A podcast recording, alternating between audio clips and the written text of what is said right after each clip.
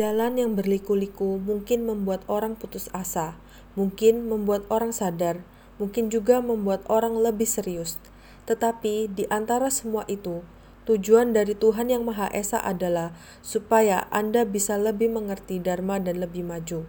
为将安母亲老大人